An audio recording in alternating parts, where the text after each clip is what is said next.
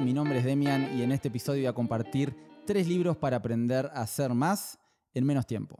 Vamos a hablar sobre organización y planificación, discutiendo los libros que más me influenciaron durante mis estudios de posgrado. Así que si querés aprender algunos tips extra para mejorar cómo manejar varios proyectos, quédate por acá que vamos a estar cubriendo un par de puntos súper interesantes. Lo que voy a plantear es que la habilidad de planificar o organizarse es sin duda algo con lo que nadie nace, sino que uno lo va desarrollando a medida que le tocan más proyectos o más responsabilidades. En mi caso creo que fue cuando arranqué el doctorado que me tocó ponerme a pensar un poco en cómo organizar mi tiempo para poder hacer más cosas en menos tiempo. Para dar un poco de contexto, yo hice mi doctorado en una universidad de Estados Unidos donde combinar clases, tanto tomar clases como enseñar con varios proyectos de investigación es algo muy común. Y todo esto además pasando en una etapa donde me mudé a otro país, con otro idioma, con otra cultura también. Por lo que creo fue un proceso muy natural empezar a cuestionarme cómo simplificar un poco cómo organizaba mis proyectos para que no se me pasara nada importante. Y la verdad es que siempre me considero una persona con buenas habilidades de organización, siempre todas mis reuniones estaban en un calendario, tenía listas de tareas, tomaba notas de las cosas importantes para poder consultarlas si precisaba. Pero la realidad es que completar proyectos en tiempo y forma, que además es una parte muy importante de ser estudiante de doctorado, empezó a complicarse un poco cuando mi volumen de laburo aumentó súper, súper rápido. Y medio que ahí me di cuenta que este sistema no era tan útil. Lo que más me costó fue pensar en cómo lograr cumplir mis objetivos sin comprometer las cosas que importan. Y esto no fue nada fácil, por lo menos para mí, para aquellos que están actualmente haciendo un doctorado en ciencias biológicas o cualquier otra disciplina académica, me imagino que esto definitivamente les suena conocido. Pero lo que sí me ayudó en este proceso fue leer al respecto. Y de eso justamente vamos a hablar hoy. De esos libros que realmente me ayudaron a mejorar no solo cómo organizar mis diferentes proyectos, sino cómo realmente focalizarme en las cosas que importan, en las prioridades. Básicamente algo que es muy difícil en realidad, cómo aprender a decir que no. Y les puede capaz llamar la atención que no he mencionado todavía la palabra productividad. La realidad es que quiero evitar un poco la discusión de lo que es realmente productividad, porque en mi opinión, ser productivo no significa absolutamente nada por sí solo. Productividad no debería ser nunca el objetivo, ni siquiera debería medirse. Y espero que al final de este episodio estés tan convencido de esto como yo. Entonces, hablemos un poco de ese proceso. Obviamente, el primer paso para mí fue leer blogs, eventualmente encontrar libros en el tema. Creo que durante mi doctorado hubo dos o tres libros que realmente resonaron conmigo y me hicieron la diferencia. Algunos de estos libros fueron súper importantes al principio de mi doctorado, otros más sobre el final, pero todos sin duda me ayudaron durante esa etapa que para mí duró unos cuatro años y un poquito más. Libros como Esencialismo o Make Time, hacer tiempo en, español, o otro ejemplo sería El trabajo no tiene que ser una locura, fueron recursos muy buenos para aprender sobre qué cosas son importantes, aprender a priorizar y básicamente cómo lidiar con varios proyectos a la vez sin volverse loco. La mayoría de estos libros tienen versión en español, no son difíciles de conseguir y son súper accesibles en tema de precio. Y si bien la idea no es hacer un review de estos libros, definitivamente recomendaría que hay que leerlos. Todos son súper interesantes desde su punto de vista y no solo me ayudaron como estudiante de doctorado, sino también en el ámbito laboral y personal. La idea es entonces comentar un poco sobre cada libro para entender un poco de qué va la mano y ojalá te convenza un poquito de leerlos.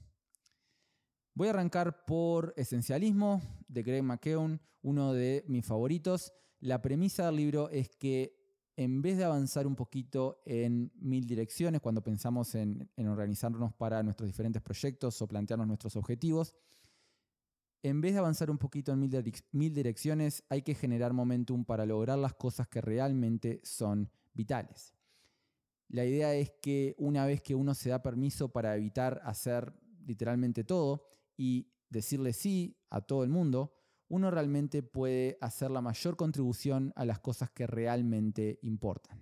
Y la parte clave es que esto no es un proceso que uno hace una vez al año o al mes o a la semana, es más bien una disciplina que se aplica cada vez que uno se enfrenta a una decisión donde hay que decir que sí o que no.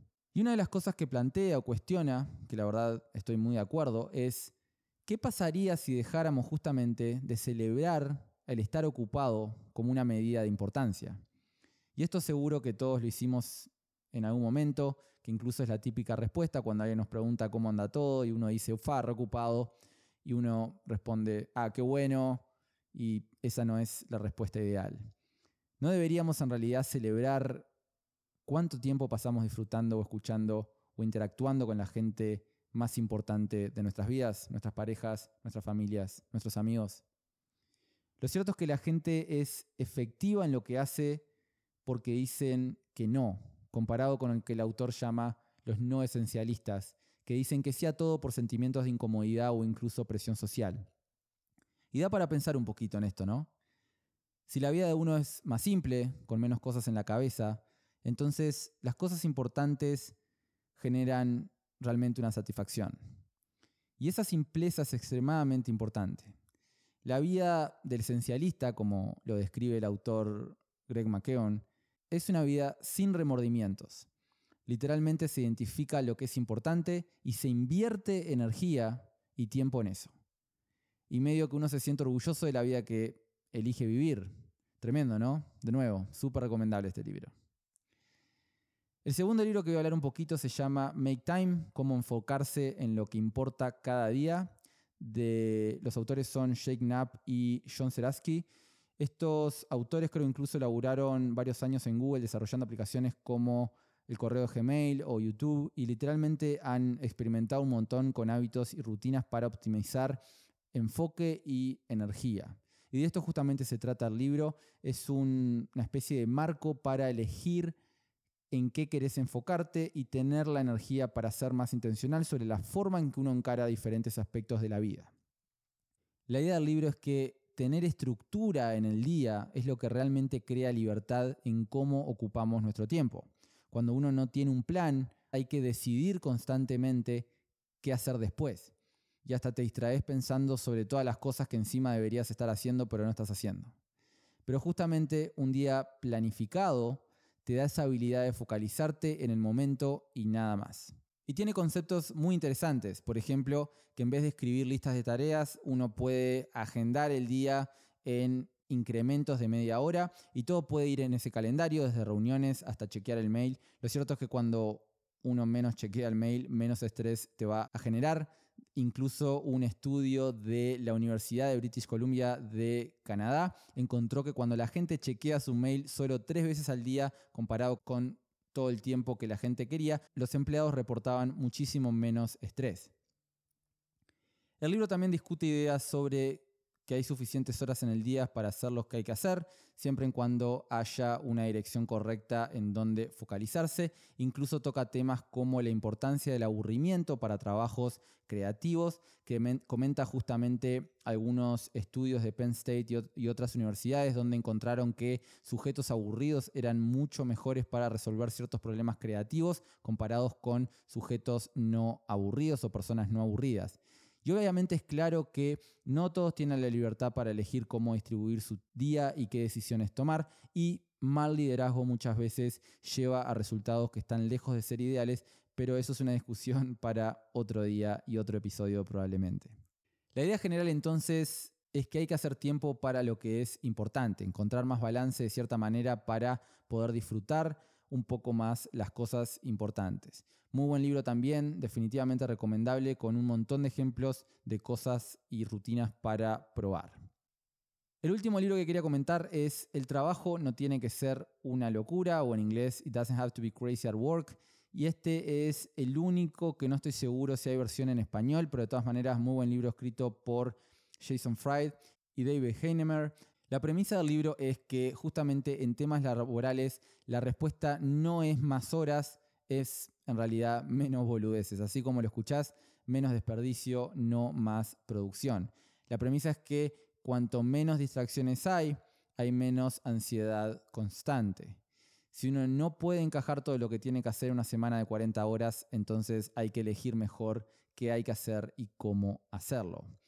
Que es un poco el concepto que hablábamos más temprano de destinar tiempo a aprender a organizarse.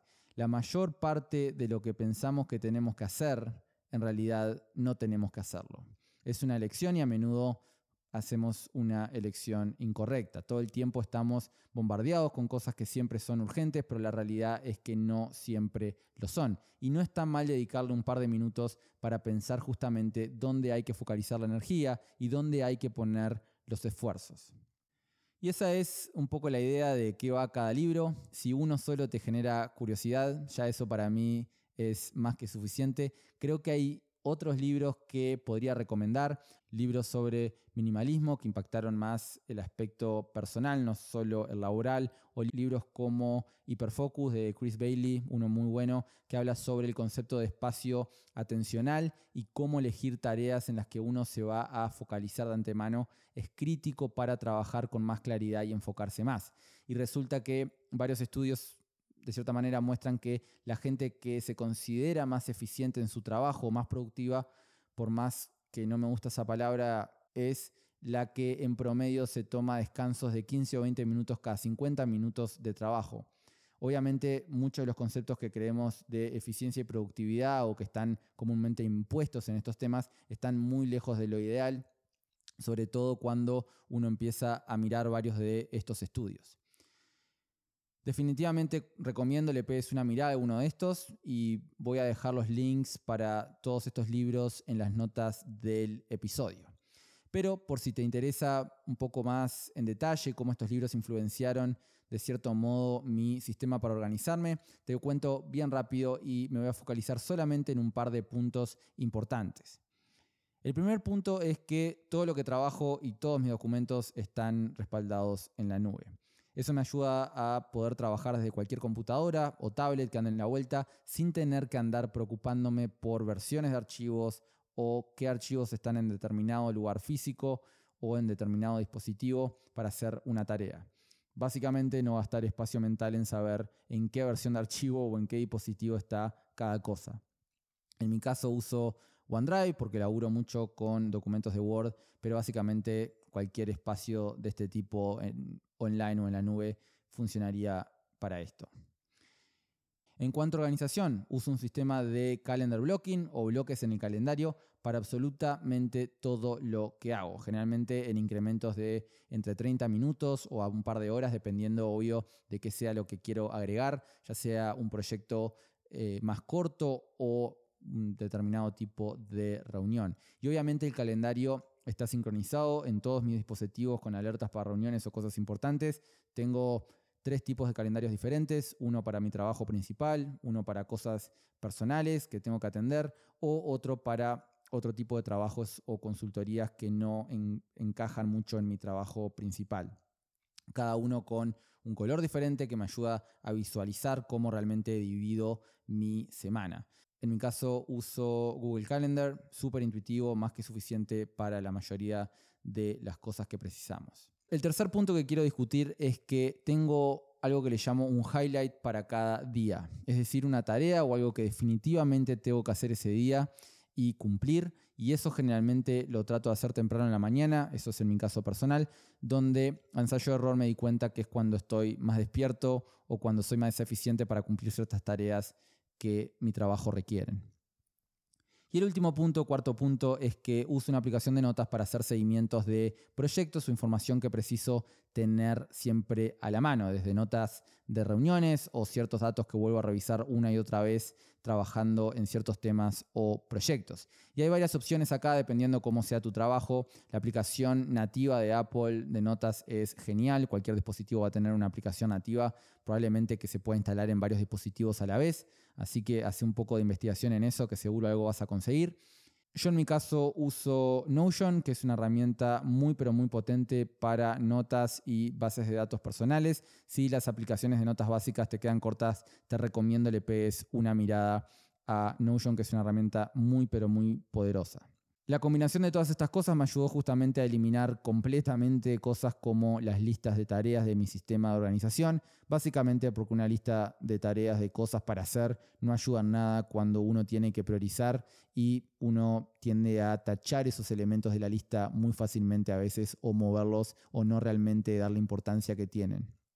También hay que entender que la inversión en tiempo para probar estos nuevos sistemas no puede convertirse en nuestro único foco. Obviamente hay un compromiso entre el tiempo que le dedicamos a mejorar nuestros sistemas de organización y el beneficio que tiene implementarlo. Y aprender a organizarse o desarrollar habilidades para organizar proyectos no es algo que pasa obviamente de un día para el otro, es una inversión. Claramente mi opinión es que esa inversión recontra vale la pena, pero no es más que probar diferentes cosas y ver qué cosas funcionan para vos. Cada persona es diferente y entender qué funciona para uno te va a ahorrar un montón de tiempo a la hora de trabajar o incluso organizarte para tus proyectos personales. Al final del día, tener más tiempo libre para las cosas que son realmente importantes debería ser el objetivo real. Vamos entonces terminando este episodio. Como siempre, muchas gracias por escuchar. Les voy a dejar algunos links relevantes, sobre todo para estos libros que estuvimos comentando y algunos otros que son de interés en las notas del episodio. Por supuesto, si te interesó lo que escuchaste, te invito a que te suscribas y dejes un review. Muchas gracias nuevamente. Nos encontramos en la próxima.